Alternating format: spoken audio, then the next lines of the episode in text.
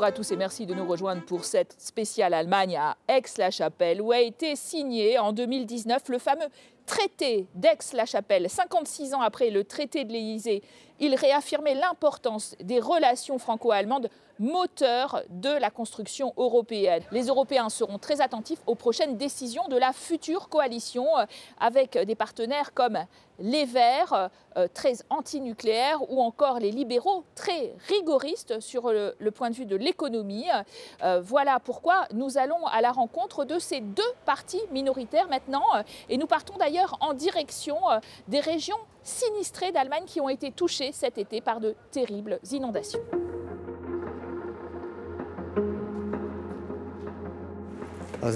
Alors l'eau est arrivée par là. Regardez le niveau d'eau habituel, mais le fleuve a débordé plusieurs mètres au-dessus de ça. Ça a cassé le mur.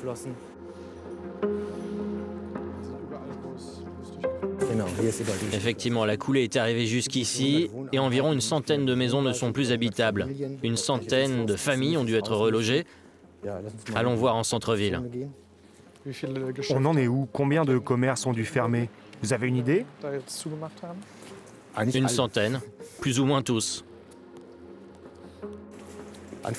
Début juillet, il y avait ici 2 mètres et demi de haut de déchets, qu'on traversait via un minuscule chemin frayé entre les détritus entassés des habitations. À l'avenir, je veux qu'on reconstruise un centre-ville plus durable et florissant, qui soit attrayant pour les PME qu'on cherchait déjà à attirer avec des aides depuis toujours, mais aussi pour les gens qui voudraient revenir. Bienvenue à Stolberg. Moi, je suis Daniel Freund, eurodéputé allemand des Verts. Et euh, je travaille au Parlement européen surtout sur les questions de transparence, de démocratie et sur le futur de l'Union européenne. On vient de vous voir, Daniel Freund, en train de revisiter ce visage que vous connaissez bien de Stolberg, qui a été victime de terribles inondations l'été dernier et ce qui peut-être d'ailleurs vous a permis en septembre euh, d'avoir davantage de votes pour les Verts.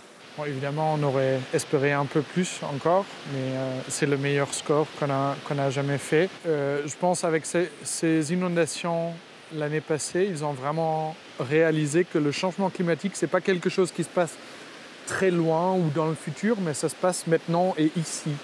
On veut installer des panneaux photovoltaïques sur tous les toits euh, et on a, avec cette nouvelle coalition, maintenant réservé 2% du territoire allemand pour les éoliens, pour le, euh, pour le vent, pour vraiment faire possible cette transition dans un pays industrialisé, cinquième économie au monde, de montrer qu'on peut faire ça avec du 100% renouvelable.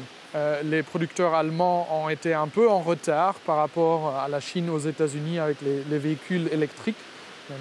On essaie maintenant de, se rattraper. Le gouvernement a dit on veut 15 millions de, voitures électriques euh, sur les routes allemandes en 2030. On a eu l'impression qu'Emmanuel Macron faisait des offres euh, de, davantage d'Europe euh, à l'Allemagne sans qu'elle puisse les entendre sous l'ère Merkel.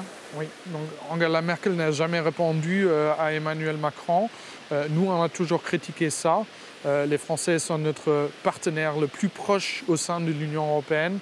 Et le nouveau gouvernement, il s'est donné des, vraies ambitions de plus d'Europe, une Europe qui se digitalise, qui investit dans le numérique, euh, mais aussi une Europe qui vient davantage encore plus démocratique, euh, avec un Parlement, par exemple, qui a le, pouvoir d'initiative. Ça fait des années qu'on n'a pas vraiment réagi à toute cette série de crises. Crise de l'euro, euh, migration, Brexit, maintenant Corona, 11 ans de dialogue avec la Hongrie, 6 ans avec la Pologne nous ont ramenés dans la plus grande crise de l'état de droit qu'on a jamais eu dans l'Union européenne, où l'ordre légal est mis en question. Et ça aussi, c'est parti de, ce qu'a laissé Angela Merkel, donc le nouveau, nouveau gouvernement allemand, dit on va changer cette politique. L'immigration, ça n'a pas été un des grands thèmes de campagne euh, en Allemagne. Cette fois-ci, ça le sera en France, on le sait, encore une fois.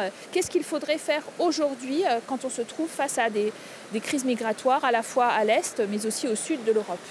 On a des sociétés qui vieillissent, euh, mais on a besoin de, gens qui viennent pour maintenir notre, notre richesse, notre économie. Ce n'est pas possible sans immigration. Et surtout, on doit y aller en tant qu'Européens, parce que ça ne sert à rien si, chaque pays fait un peu son propre truc dans son coin. Barnier, qui vient de négocier le Brexit, qui a toujours dit pas de cherry picking pour les Anglais, ils ne peuvent pas se choisir les règles qu'ils veulent. Et la première chose qu'il propose, c'est que la France choisisse sa propre exception euh, sur la question de la migration. Ça ne peut pas fonctionner comme ça. Donc euh, un tel discours euh, dans les élections présidentielles en France, évidemment, c'est inquiétant. Merci Daniel Freund de cet entretien. Alors, en septembre dernier, les Allemands ont envoyé 736 députés dans leur Bundestag, leur Parlement, euh, et euh, leur visage a véritablement changé puisque 40% ont moins de 40 ans, 23% euh, sont des femmes et puis 11% sont issus de l'immigration. Il y a en effet un manque de visibilité de ces minorités issues de l'immigration en Allemagne qui tentent d'être rectifiées dans le champ politique, comme nous le montre ce reportage signé Anne Maillet. À 47 ans, c'est une nouvelle vie pour Awet Tesfayessus. Cette avocate, originaire d'Érythrée, est arrivée en Allemagne à l'âge de 10 ans. Elle est désormais députée du Bundestag pour le Parti écologiste. C'est la première femme noire à siéger au Parlement allemand. Elle s'est lancée en politique en 2020 après l'attentat raciste d'Anau qui a coûté la vie à 9 personnes.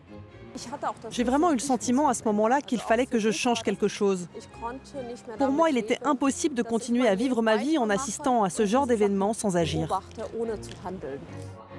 Celle qui a consacré sa carrière à défendre les droits des immigrés et des réfugiés entend désormais porter leur parole au Parlement. Le lien de tout un chacun avec la démocratie et avec le Parlement ne peut être renforcé que si la population y voit des gens qui lui ressemblent et auxquels ils peuvent s'identifier.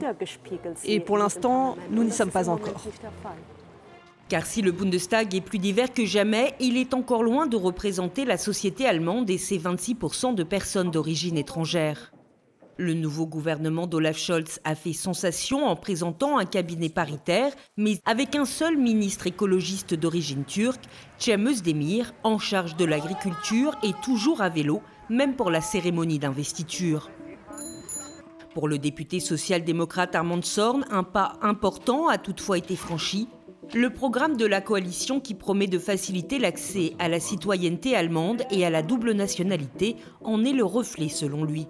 On essaye de mettre des euh, structures en place qui vont vraiment permettre à beaucoup de jeunes personnes qui veulent venir travailler ici, qui veulent bâtir notre société avec nous. C'est ça qu'on essaye de construire et c'est pour ça que le contrat de la coalition est assez progressif dans ces questions. Un changement de paradigme dans un pays vieillissant qui a besoin de main-d'œuvre et se considère désormais comme une terre d'immigration. Pour cette spécialiste des questions d'intégration, il est temps que l'ensemble des partis politiques allemands prennent conscience.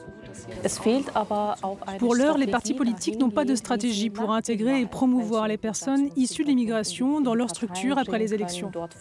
Résultat, à chaque fois qu'un scrutin se présente, ils sont obligés de chercher dans l'urgence des candidats qui auraient le profil pour les représenter, alors qu'il faudrait au contraire organiser cette représentation sur le long terme et de manière durable.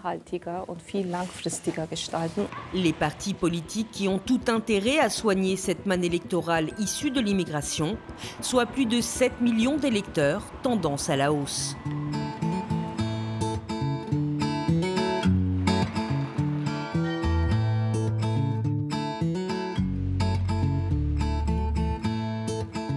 Bonjour, je suis Nicolas Baer, une des vice-présidentes du Parti libéral-démocrate en Allemagne et une des vice-présidentes du Parlement européen.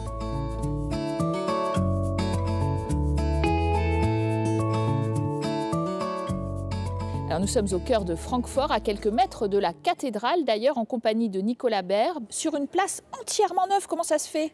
C'était totalement détruit euh, pendant la guerre. Et maintenant, après certaines euh, années, on a décidé de refaire ça d'une manière comme c'était auparavant. Ah, donc c'est un peu comme un pont entre l'ancien et le futur.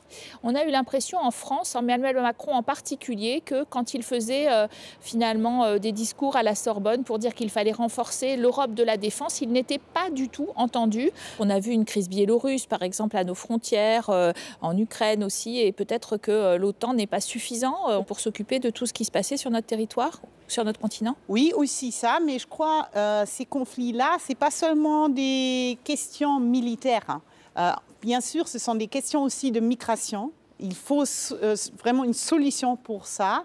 Euh, qu'on ait un, Frontex, une agence euh, des frontières vraiment bien équipée pour gérer la sécurité de nos frontières, mais en même temps aussi un système d'asile en commun qui fait vraiment un processus rapide, juste et en même temps aussi vraiment attirer des gens avec des qualifications professionnelles qui sont recherchés ici. Et là, euh, j'espère vraiment qu'on peut avancer, peut-être aussi euh, dans le cadre de la présidence euh, française.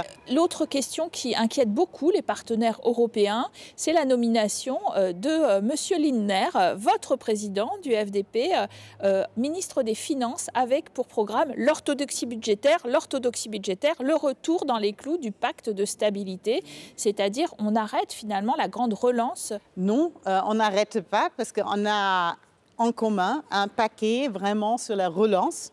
On va financer ensemble comme Européens, euh, d'ailleurs euh, pour la première fois aussi avec les dettes européennes, mais qu'on va repayer par les États membres. Ça, euh, on ne met pas en cause. Les Allemands, les libéraux ont voté pour au Parlement, européen ainsi qu'au Parlement allemand. Mais c'est vraiment une exception. Et après, j'espère qu'on a vraiment investi dans les réformes dans les États membres pour qu'on puisse repayer ça et retourner euh, à la solidité financière. Alors il y a une autre mesure euh, qui étonne un peu vos partenaires européens parce qu'elle n'est pas majoritaire en Europe, c'est la légalisation du cannabis. Est-ce que vous étiez tous d'accord là-dessus euh? Oui, on était tous les trois d'accord sur cette question. Le cannabis, qu'on trouve partout en Allemagne, même, et ça c'est vraiment affreux, euh, dans les écoles. Euh, et comme ça, on essaye vraiment de se concentrer euh, sur les trafiquants de drogue, aussi du cannabis, mais on donne la possibilité à des, à des gens adultes, pas les mineurs, hein, les gens adultes, d'avoir le cannabis bien pur, alors de bonne qualité, par exemple dans les pharmacies. On peut le taxer et on va prendre l'argent de cette taxe pour euh, avoir euh, des campagnes envers les jeunes euh, pour éviter qu'ils veulent acheter ça. Alors, en tant qu'Allemande libérale et très francophile, qu'est-ce que vous attendez de l'Agence spatiale européenne très présente en France et en Allemagne?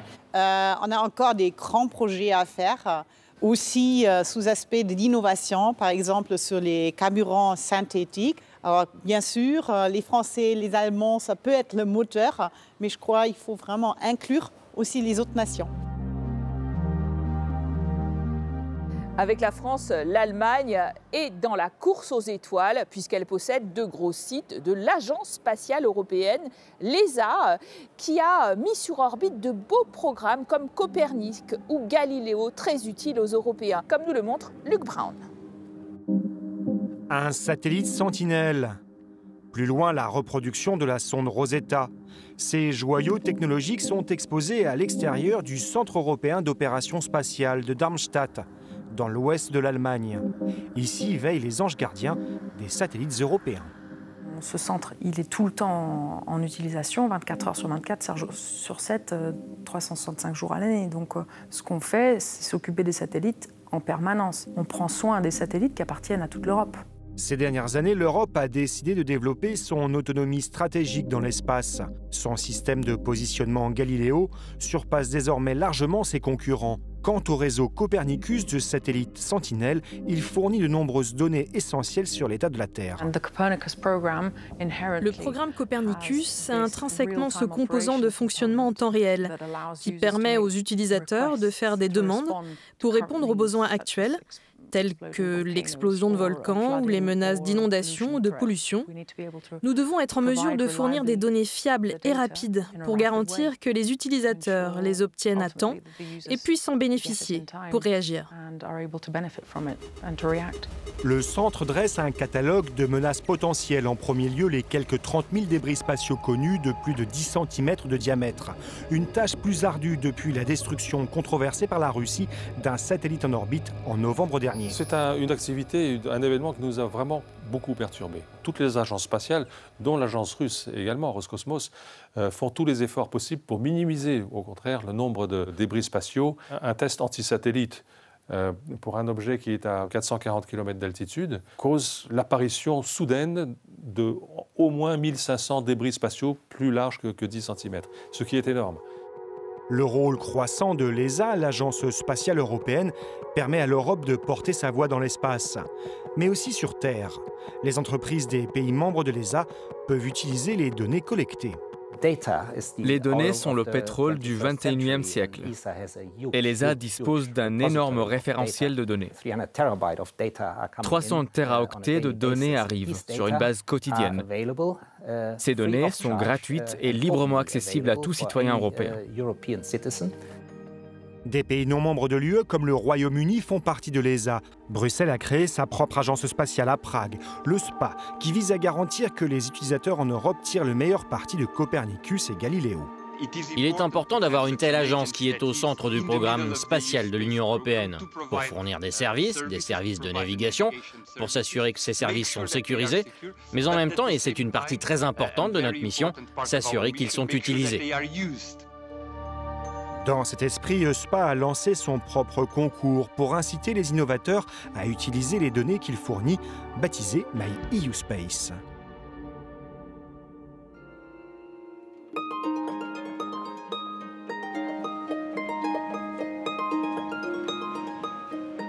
Voilà arrivés à la fin de notre émission consacrée à l'Allemagne post-Merkel. Merci à vous de nous avoir suivis.